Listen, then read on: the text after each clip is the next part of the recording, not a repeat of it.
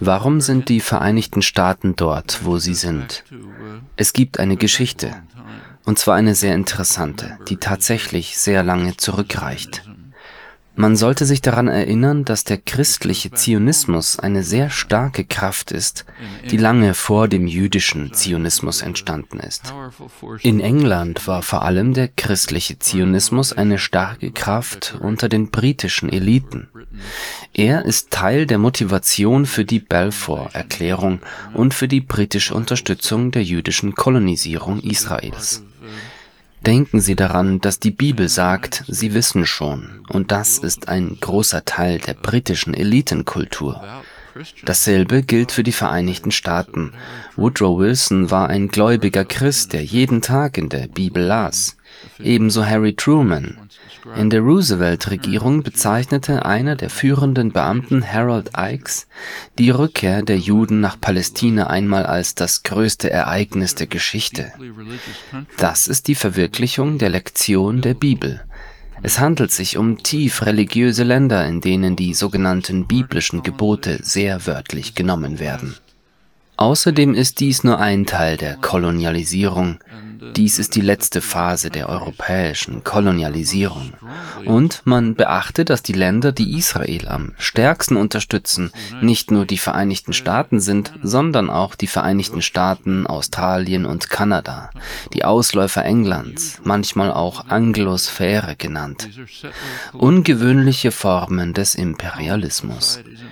Das sind Siedler-Kolonialgesellschaften, Gesellschaften, in denen die, nicht wie in Indien, nicht wie die Briten in Indien sagen, die Gesellschaften Südafrikas waren ein wenig so wie Algerien unter den Franzosen. Siedlerkoloniale Gesellschaften, in denen die Siedler kamen und die einheimische Bevölkerung im Wesentlichen eliminierten. Sie wurden auch von religiösen Prinzipien angetrieben, von sehr religiösen Gruppen, die vom christlichen Zionismus geleitet wurden. Das sind wichtige kulturelle Faktoren. Es gibt ferner bedeutende geostrategische Faktoren. Im Jahr 1948 bestand in den USA eine Meinungsverschiedenheit zwischen dem Außenministerium und dem Pentagon darüber, wie auf den neuen Staat Israel zu reagieren sei. Das Außenministerium war nicht unbedingt für die israelischen Eroberungen und die Gründung des Staates und war besorgt über die Flüchtlinge. Es wollte eine Lösung des Flüchtlingsproblems. Das Pentagon hingegen war sehr beeindruckt von Israels militärischem Potenzial, die israelischen militärischen Erfolge wenn man sich die internen freigegebenen Aufzeichnungen ansieht, bezeichneten die Stabschefs Israel als die zweitgrößte Militärmacht in der Region nach der Türkei und als potenziellen Stützpunkt für die Macht der USA in der Region. Und das setzt sich so fort. Ich kann nicht die gesamte Akte durchgehen, aber 1958, als es eine ernste Krise in der Region gab, war Israel der einzige Staat, der stark mit Großbritannien und den Vereinigten Staaten kooperierte. Und aus diesem Grund erhielt es viel Unterstützung von den Regierungen und dem Militär. 1967 wurden die gegenwärtigen Beziehungen zu Israel so gut wie begründet. Israel hat den Vereinigten Staaten einen großen Dienst erwiesen, indem es den säkularen arabischen Nationalismus, einen Hauptfeind der Vereinigten Staaten, zerstörte und den radikalen Islam, den die USA befürworteten, unterstützte. Und das geht bis in die Gegenwart so weiter. Ein Beispiel dafür haben wir gerade bei dem jüngsten Angriff auf den Gazastreifen gesehen.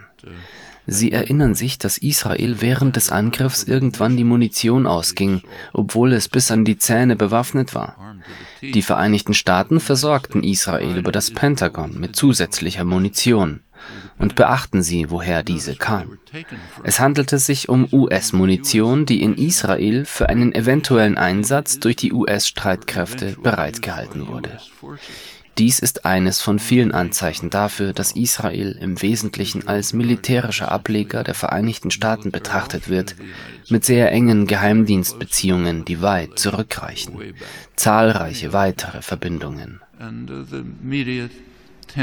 Und die Medien neigen dazu, die Politik der Regierung zu unterstützen, mit ein paar kleinen Fragen am Rande.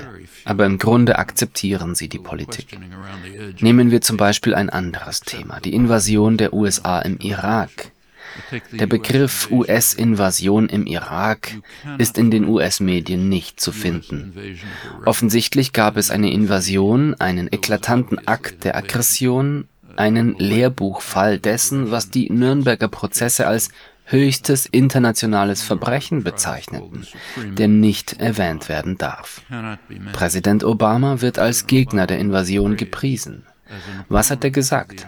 Er erklärte, es sei ein Fehler. Es ist ein strategischer Fehler. Wir werden damit nicht durchkommen. Das war alles. Das ist die Art von Widerspruch, die man vom deutschen Generalstab während Hitlers Einmarsch in Russland gehört hat. Es ist ein Fehler. Sie sollten es nicht tun. Man sollte zuerst England schlagen. Das wird als Opposition betrachtet. Dasselbe in Vietnam. Jetzt ist eine Gedenkfeier im Gange, eine große Gedenkfeier für die US-Opfer in Vietnam. Versuchen Sie, den Ausdruck US-Invasion in Südvietnam zu finden, dort oder irgendwo in den letzten Jahren seit 1961, als sie stattfand. Es gibt ihn nicht, vielleicht bei Democracy Now! oder bei dem, was ich schreibe. Aber er gehört zu den Randerscheinungen. Und das gilt nicht nur für die Vereinigten Staaten. Nehmen Sie zum Beispiel Großbritannien. In den britischen Literaturzeitschriften wie dem Times Literary Supplement gibt es derzeit interessante Debatten darüber, ob Großbritannien endlich damit beginnen sollte, den völkermörderischen, das Wort, welches verwendet wird, völkermörderischen Charakter der britischen Kolonisierung vor Hunderten von Jahren anzuerkennen. Sollte Großbritannien beginnen, sich dem zu stellen? Wissen Sie, diese Frage kann man an vielen Stellen stellen. Die Tendenz der intellektuellen Gemeinschaft, wie eine Herde mitzulaufen, um die Staatsmacht und die private Macht zu unterstützen, ist einfach überwältigend. Intellektuelle sehen sich selbst gerne als Dissidenten, kritisch, mutig, gegen die Macht aufbegehrend. Das ist absolut unwahr. Wenn man sich die Geschichte anschaut, dann ist das eine kleine Randgruppe und die wird in der Regel bestraft. Die Allgemeinheit ist in der Regel das, was man früher eine Herde unabhängiger Denker nannte, die zur Unterstützung der Staatsmacht marschiert. Das ist nichts Neues. Es ist bedauerlich, dass man dagegen ankämpfen muss, aber es ist nicht neu.